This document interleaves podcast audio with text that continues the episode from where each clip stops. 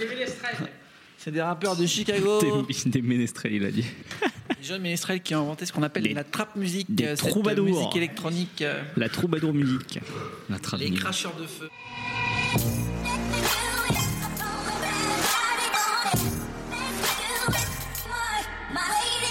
Bonjour, bonsoir à tous, c'est Mehdi Maizier, je suis très heureux de vous retrouver pour un nouvel épisode de No Fun. L'année dernière, Cuevo, Offset et Takeoff, les trois membres de Migos, ont vécu une année charnière. Ils ont livré avec Culture un album irréprochable dans lequel ils réussissaient la prouesse de renouveler leur son. Bad Bougie, en collaboration avec Lil leur a permis de connaître leur premier numéro 1 des charts et surtout, ils ont irradié la pop culture apparaissant aussi bien sur les projets de Katy Perry que de Calvin Harris, portant leur nom de morceaux sortis à plus de 95 en 2017, une année record. Plutôt que de se faire rare, le groupe cherche à capitaliser sur ce moment de grâce et sort Culture 2, quasiment 12 mois plus tard, jour pour jour, 24 nouveaux titres qui posent une question inévitable. Frôle-t-on l'overdose de Migos? On en parle aujourd'hui avec Nicolas Pellion, Salut tout le monde. Aurélien Chapuis Salut. et Raphaël Dacruz. Salut tout le monde. Culture 2 dans nos fun, c'est parti.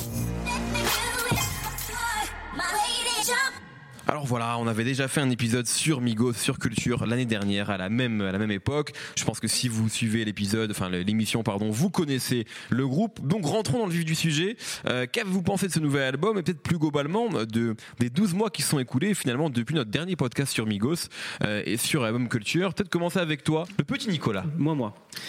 Eh ben, j'ai trouvé trop court cet album, pour commencer.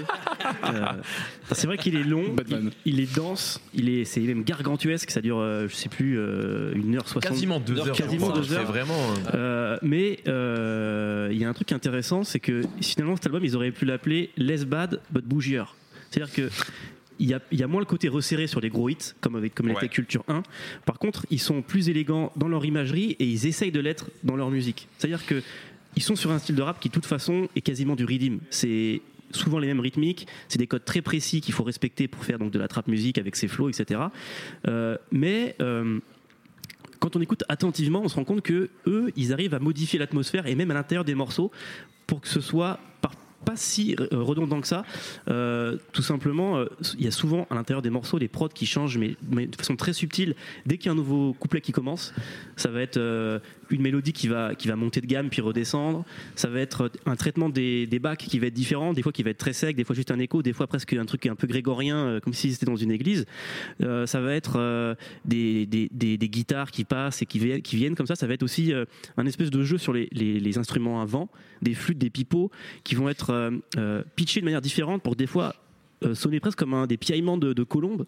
Et ça va être aussi, euh, ce que j'ai, moi, ce que, ce j'ai beaucoup aimé, c'est euh, les moments où euh, ils utilisent du vocodeur à la place d'autotune, notamment sur des outros, où il va y avoir des guitares qui arrivent et qui se mettent à parler comme dans les trucs de Daft Punk. Et en fait, tout ça, euh, voilà, ça donne un côté euh, un peu, un peu chic, mais sans que ce soit vraiment boursouflé de prétention, comme ça peut être des fois quand le rap essaie d'être un peu chic, comme euh, parfois chez Rick Ross, parfois chez Kanye West, par exemple. Là, ça reste assez simple. Ça, il reste bad, quoi. Ça reste des mecs euh, normaux entre guillemets, euh, un peu quand même un peu excentriques, mais mm, quand même des, ça reste les, les mêmes personnages. Mais voilà, il y y, a, on dirait, cette volonté d'être un peu, un peu chic. Et dans ce sens-là, il y a un truc que j'ai vraiment aimé, c'est un, euh, l'utilisation de- de- d'espèces d'harmonies euh, qui sont un peu comme des ornements avec des instruments, des, des guitares, des pianos, etc. Mais c'est surtout l'utilisation des samples en fait. Et c'est vrai que c'est donc Cuevo qui devient producteur avec DJ Dorel sur le, sur le morceau et qui utilise beaucoup de samples. Et euh, on sait que là, dans la, dans, la, dans la trap, il y a une mode, une espèce de retour au sample parce qu'il faut un peu renouveler ce, qu'on- cette- ces, Ouais. ces, ces prods-là. Il y a eu Maskoff qui était un- vraiment un, un gros sample, une grosse patate. Et eux, les samples, ils les utilisent de manière un peu plus subtile, presque juste comme des, des, en fait, presque atmosphériques en fait. Il y a le morceau Crown the Kings par exemple, où il y a un sample de Bob Marley, genre Get Up Stand Up. Ce sample-là, utilisé par DJ Khaled ou French Montana, ça devient un refrain de ouf, tu vois. Et là, c'est un truc vraiment, genre, c'est hyper subtil, c'est dans le fond, on l'entend à peine. on- bout- en fait, on le remarque au bout de quatre écoutes. C'est juste une voix qui vient hanter le truc. Et ça, et ça participe à ce côté un peu, un peu luxe, mais euh, subtil. Ou alors, le morceau Made Man, qui est moi mon morceau préféré de, du- de- de l'album où euh, il y a un truc un peu un piano un peu blues mais qui est complètement distordu complètement filtré et euh, qui crée pareil ce côté un peu mélancolique un peu un peu doux et qui transforme Takeoff en, en espèce de trap Sinatra en fait. T'as envie de mettre un costume blanc comme Eddie Barclay quand t'écoutes ça tu vois genre de sortir en club euh, euh, en mode classe et Et moi, j'aime bien le fait qu'ils aient, voilà, qu'ils aient, tro- qu'ils aient troqué ce côté très resserré autour de, de machines à tubes et de, de machines à même pour un truc qui est une espèce de long fleuve tranquille, un peu luxueux, même s'il y a des défauts. Et en fait, la- la- les- le, le défaut, il vient peut-être plus de leur performance à eux, en fait, euh, notamment de Cuevo. Qui, est, euh, et qui malheureusement celui qui est le plus mis en avant sur le, sur le disque, Ouais. qui a perdu euh, en substance, si tant en était qu'il en avait déjà un- qu'il en avait qu'il en a eu un jour, tu vois, c'est que il est encore moins drôle qu'avant. Il est creux, il a moins de fulgurance que les autres qui sont parfois un peu drôles et surréalistes. Et, euh, Je te il- raconte un peu. et il se la raconte. Je pense que c'est ça surtout. Il, est un peu, il fait un peu le Ouais. Beyoncé. Et tout ça est dissimulé d'ailleurs une utilisation qui est complètement cache-misère d'autotune. Genre, ça, ça vient gâcher des morceaux des fois quand lui, quand lui est dessus, alors qu'il est quasiment sur, enfin, il est sur tous les morceaux. Je pense par exemple à euh, Too Much Jewelry, qui, est, qui, est, qui est un hommage à un morceau de Gucci Mane, et qui commence de manière très sobre avec Take Off, qui est pour moi le meilleur Migos depuis toujours et qui là le prouve à 100%. Et le truc est un peu épuré, il y a juste un piano de Beethoven, euh, voilà, ça fait référence à un morceau de Gucci, c'est cool. Et là, Quavo arrive, c'est débordant d'autotune, ça casse complètement le truc, on dirait que c'est 10, 10 volumes plus fort. Et le problème, c'est qu'il est tellement là que ça, ça gâche un peu. euh, on sent cette ambition de faire un truc un peu classe et un peu luxueux. Ouais. Et comme il est sur tous les morceaux, voilà, c'est c'est dommage. Et je pense que il y a des moments, il y a des fillers, il y a des, du remplissage, et c'est souvent euh, des morceaux où on sent que c'est sa patte à lui. Genre, je pense à, je crois que c'est Unshowback ou un truc comme ça, ou Ouais, non, ouais. non, Autopilot au, au début. Ouais. Ça va être euh, dans la deuxième partie. Il y a un enchaînement de trois morceaux où c'est quasiment que lui, et c'est dommage en fait. Et je pense que finalement. euh, pour moi, c'est un disque qui est différent du premier, et euh, je comprends que les gens le trouvent trop long, mais euh, moi je trouve que ça participe en fait au côté, euh, bah, c'est de la musique qui de toute façon est répétitive et qui est là pour t'hypnotiser, et le fait que ce soit long, et bah ça, ça là, ça capitalise sur ça, et en même temps que ça, enrichit ce, côté-là. Et voilà, ce truc de détail un peu orn- ornemental, et bah ça fait que on arrive à tenir du début à la fin.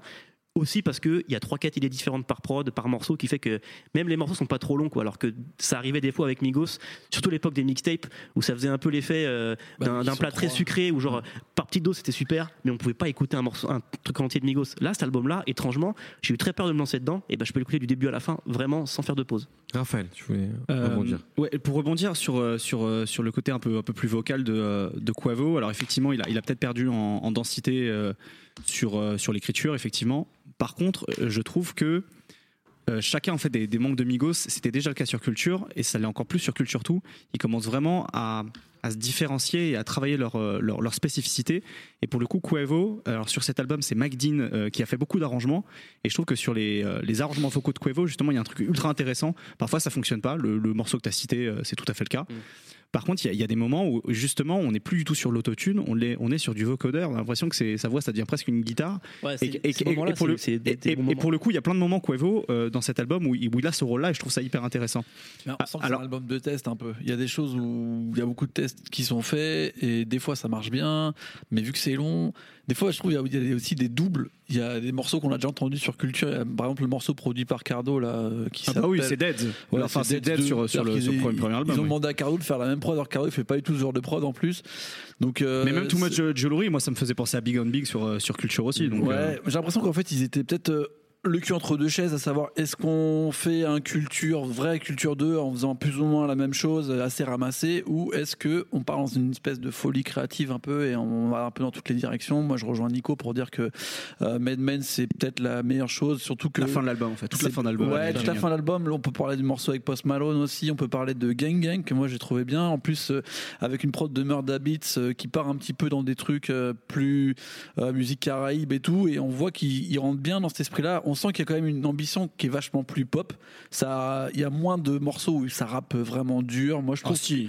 bah, il y en a pas tant que ça en vrai. Franch- franchement, il y a plein de moments où, euh, où Offset et, euh, et Takeoff, Take ils, ils- ils font des, ils font des, euh, Ouais, des eux- eux, ils performances découpent, qui sont incroyables. Ils découpent, mais sur des morceaux qui sont pas faits pour. Donc on dirait que c'est un peu à l'envers. Par exemple, le morceau euh, Stir Fry, là, produit par Pharrell, euh, je trouve qu'ils ont tous essayé de faire euh, quelque chose de de très pop, euh, on va dire, euh, Dope et de l'époque, euh, Snoop Dogg, etc. Mais en fait, on sent qu'ils sont à contre-pied dans le truc et que Ah, c'est justement, c'est ça que je trouve hyper intéressant. ouais, D'ailleurs, on est euh, obligé de une- mettre un coup de pied pour que ça rentre. et D'ailleurs, une prod de Pharrell qui l'a ressorti qui était. Qui était euh, pas- qui qui- qui datait 2008, de 2008, hein, c'était. Tia qui était censé dessus. Exactement. Et ouais, pour le coup, moi, je trouve que des fois c'est forcé et que en fait, on a l'impression qu'ils ont, ça y est, ils ont le cahier des charges de euh, l'album euh, pop rap qu'ils sont censés avoir inventé finalement l'année dernière avec Culture et finalement ils rentrent dans un peu le format de on va taper un peu dans toutes les directions. On a 15 000 producteurs sur chaque morceau, ça veut dire que les morceaux sont tous revus par euh, des milliers d'arrangeurs. Il y a la fameuse prod, euh, le morceau avec 21 Savage, où apparemment c'est une coprod de Kanye, mais je pense qu'il est venu, il a juste mis,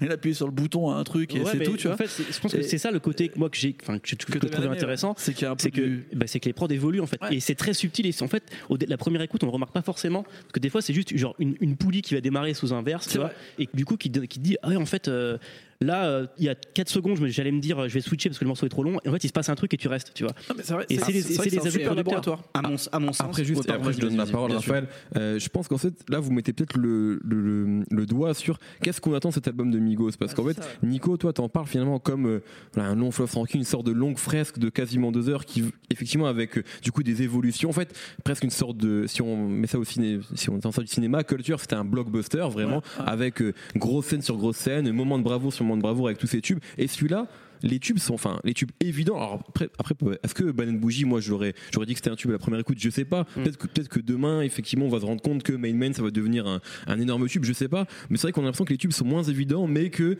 on a quelque chose peut-être de plus cohérent, consistant, sur, voilà, d'homogène sur la longueur. C'est ça qui est peut-être différent entre les deux musical. projets, où l'autre, effectivement, c'était euh, ouais, tube sur tube. Raphaël. Mais en fait, de- puisque tu fais référence au, au blockbuster et au cinéma, quand j'ai écouté cet album de Migos, moi, ça m'a fait penser à un autre phénomène pop qu'on a eu depuis, depuis deux ans, qui est, qui est la série Stranger Things. Ouais. La- en fait, les, les deux, c'est devenu un truc, euh, que ce soit Migos avec Culture ou, ou Stranger Things, un truc dont tout le monde parle. Dont, dont- qui a eu un attrait pop incroyable. Migos, là, cette année, ils ont fait des Ah bah featuring pop pas possibles. On a vu les acteurs de Stranger Things partout aussi. Et, la, la saison 2 de Stranger Things, on retrouvait les mêmes éléments, mais parfois, il y avait un côté ultra redondant Mm. qu'on retrouve parfois dans cet album aussi de Migos, qui est très long avec ses 24 titres. Et, euh, et le gros défaut, moi, de la saison Stranger Things, par exemple, c'était que je trouvais que ça, ça allait beaucoup trop vite, ça installait beaucoup moins l'univers que, que ça le faisait sur le premier. Et là, c'est un peu pareil, c'est-à-dire qu'on a 24 titres, ça part dans tous les sens. Pour moi, il y a, deux albums en fait dans Culture 2. Il y a toutes les prods un peu, un peu ternes, façon euh, Metro Boomin, d'ailleurs, qui n'apparaît que sur une seule prod. Pour moi, c'est les morceaux les plus chiants. Et puis il y, a- tous les trucs justement qui sont produits par euh, DJ Durrell ou comment il s'appelle Buddha Bless. Où là, là vraiment, on ça, fo- ça foisonne. Il y a plein d'idées. Je pense à, je pense au morceau euh, Narco, je crois, c'est ça? Ouais, Narco, Narco, où, ils- où tout, où vont, où ils, où ils vont chercher un sample de musique haïtienne. Enfin, Ouais. et le truc, le truc, euh, comme tu disais tout à l'heure, le, le Crown où il y a, où il y a, où il y a Bob Marley. Enfin, il y a, il y a plein d'idées comme ça en fait qui sont, qui sont géniales et qui montrent que Migos avance musicalement, qui sont devenus pop. Enfin.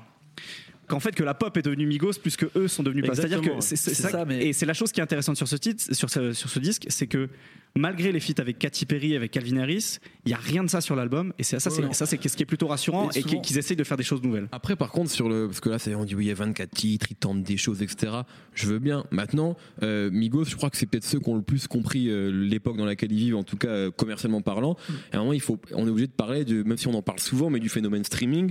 Ouais. Si tu vas sur leur page Spotify, effectivement, d'ailleurs, c'est Brice Bossavi qui, qui était présent la semaine dernière, sur la semaine dernière, euh, qui le- vous avez remarqué sur Twitter, où effectivement, sur leur page euh, artiste, ils ont une playlist qui répète trois fois l'album. en fait. Donc, ouais. effectivement, 24 titres, c'est aussi plus de morceaux, Bah, donc plus de streams, Bah, il y a donc plus d'argent. bien sûr. Donc, donc, il faut dire c'est que- que je pense qu'il y a aussi peut-être des potentielles chutes de studio qu'ils n'auraient jamais mis sur un culture qui était ramassé, que, que là ils mettent. Ce qui Ah bah, ne rend pas les morceaux inintéressants En pour fait, autant. j'ai écouté Culture aussi avant, et c'est vrai qu'avec le recul, il y a aussi beaucoup de remplissage sur Culture, Oui, même sur la très sur la fin de- Ouais. Sur la- de Culture, En fait, il y, a- quatre chansons qu'on peut enlever sur un, album de 11 titres, c'est quand même beaucoup, tu vois. Non, mais Et- ce que je veux dire, c'est qu'en fait, ça- effectivement, il y a des morceaux qui n'auraient peut-être pas mis, qui n'en sont pas des mauvais morceaux Mhm. pour autant. C'est juste qu'en fait, il y a, je pense qu'il y a effectivement, là, c'est là où je rejoins les mots, il y a peut-être beaucoup de tests, et en fait, ils sont dans cette époque là où on teste, et puis qui sait, peut-être que euh, ce Notice Me va devenir le tube de l'album, Bah enfin, tu Ah, vois, c'est ça, tu lances un flux comme sur un tu sens vois s'il tient ou s'il Voilà, exactement. C'est vraiment la logique de Quality Control qui a sorti une compile. Euh, on retrouve Migos euh, de partout aussi. Tu te dis pourquoi ce morceau-là ils l'ont mis là plutôt que dans Culture 2. Il y a des trucs qui auraient pu être interchangeables. Et puis il y a aussi euh, mine de rien Uncho Jack euh, qui a moins d'un mois, qui avait aussi des titres à rallonge et tout. Donc je pense que c'est aussi une, théorie de Quality Control et de, de Quavo. Mais euh, ça n'empêche pas qu'on se retrouve encore avec des gros moments rap. Moi j'aimais bien justement ton analogie pour dire que c'est un double album parce que moi en fait ça m'a fait penser si Culture on le rapproche au fait que c'est un peu un game changer parce que ça a mis dans la tête de, des gens que ça y est, la trappe euh, c'est euh, pop. C'est-à-dire que tous les morceaux de culture sont, sont- enfin, de nombreux morceaux de culture sont arrivés à un gros niveau dans les Ouais, charts, y ouais. compris T-shirt, c'est quand même un morceau sur la Bicraft de fou. Euh, et, et pour le coup, moi ça m'a fait penser à Blueprint de Jay-Z qui était aussi un peu un game changer au moins dans la carrière de Jay-Z.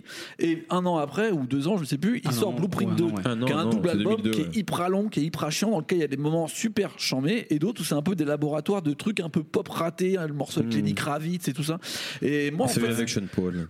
et en fait, on a presque le même nombre de titres et sans que ça soit les mêmes formules. C'est-à-dire que c'est- on Ouais, n'est ouais. pas dans un laboratoire, euh, c'est la pop des années de 2001-2002, c'est pas la même qu'en 2018. Mais on sent un peu ce côté de se servir de, de l'étendard euh, culture, comme Jay-Z s'est servi de l'étendard blueprint. Ouais, ça, c'est Pour juste, en ouais. faire un truc excellent, et ça se trouve dans, enfin, énorme, euh, foisonnant, pour partir dans toutes les directions et, et s'asseoir comme un peu un, un roi de, Mm. du, du mainstream du moment, quoi. Et peut-être que dans 10 ans, comme euh, Jay-Z a fait Blueprint 3, euh, Migos feront euh, Culture 3 en disant que euh, la trappe, que la nouvelle mode c'était pourri, que la trappe c'était le vrai rap d'ancien, tu vois. Non, je suis, je suis assez d'accord. C'est vrai que comme Blueprint, de la manière Blueprint, ça, ça correspondait à un nouveau son, en tout cas pour Jay-Z. Ouais. Ma culture, c'était ça pour Migos. Et le Blueprint 2, il y avait un petit peu de culture et il y avait, enfin, de Blueprint, pardon, et plein d'autres choses. Et c'est un peu effectivement ce qu'on plus, si trouve. on peut continuer l'analogie, en fait, Blueprint, c'était peut-être déjà la fin d'un certain rap new-yorkais euh, qui était un peu euh, mis en, en exergue. Et pour moi, Culture, c'est déjà la fin de toute une ère trap qui finalement arrive un peu. euh, Bah, ça fait le coup. à- Et- et- c'est fini, quoi. Et d'ailleurs, c'est ce que c'est ce qu'il défendait quelque part avec ce- Ouais, ce, truc de culture, avec le c'était- morceau. C'était dans quel morceau il, faisait, euh, il reprenait tout un truc de Showtilo, je sais plus. Bah, c'était dans t-shirt. C'était dans t-shirt, voilà, c'est ça. Donc effectivement, il y a, y a- y a- y a tout un truc de, de célébration de toute une culture je, atlante. je crois que c'est ce qu'on avait dit dans l'émission de l'année dernière. Ouais, on parlait un petit peu d'aboutissement. Mais finalement, c'est assez juste avec le rapprochement avec, Blueprint, effectivement, où, où le son en fait new-yorkais et euh, américain est en Avait train de changer. effectivement, aujourd'hui, quand tu écoutes les nouvelles têtes qui arrivent, notamment aussi qui sont poussées par Quality Control, Ouais. euh, Atlanta, c'est complètement différent. Pas complètement différent, mais en tout cas, c'est une évolution totale par rapport au son, au son de Migos sur Et- Culture et sur pas mal de choses sur Culture. Et ce de qui est intéressant, c'est que comme euh, Future, on pouvait dire que Dirty Sprite 2 c'était un peu son pareil, son moment de, de grâce, et après c'est devenu autre chose. Là, Migos, après Culture, ça devient autre chose. Et donc là, sur Culture 2, moi je trouve qu'ils sont en train de se détacher, de partir un peu dans toutes les directions, et même comme on disait, tous les trois dans des directions peut-être un peu différentes. Et donc je suis curieux de voir ce qu'ils vont faire après ça, qui est un laboratoire qui va dans toutes les directions. Quelle direction ils vont choisir Quel est le truc vraiment où ils se disent ça, c'est le prochain son Migos Ou est-ce qu'ils vont choisir qu'il n'y en a pas en fait? D'ailleurs, c'est peut-être pas surprenant si euh, tous, ou presque, ont fait des albums en collaboration avec d'autres artistes en Bien fin d'année l'année dernière. Juste on, a, on, a- on avait parlé de, de, euh, Offset et, euh, et 21 Savage dans, 21 dans Savage. Fun. Entre temps, il y a Quavo, il y a Travis Quavo et Scott. Travis Scott. Ah, Effectivement, alors Takeoff, peut-être qu'il va faire autre chose aussi. Mais voilà. Je le sens bien.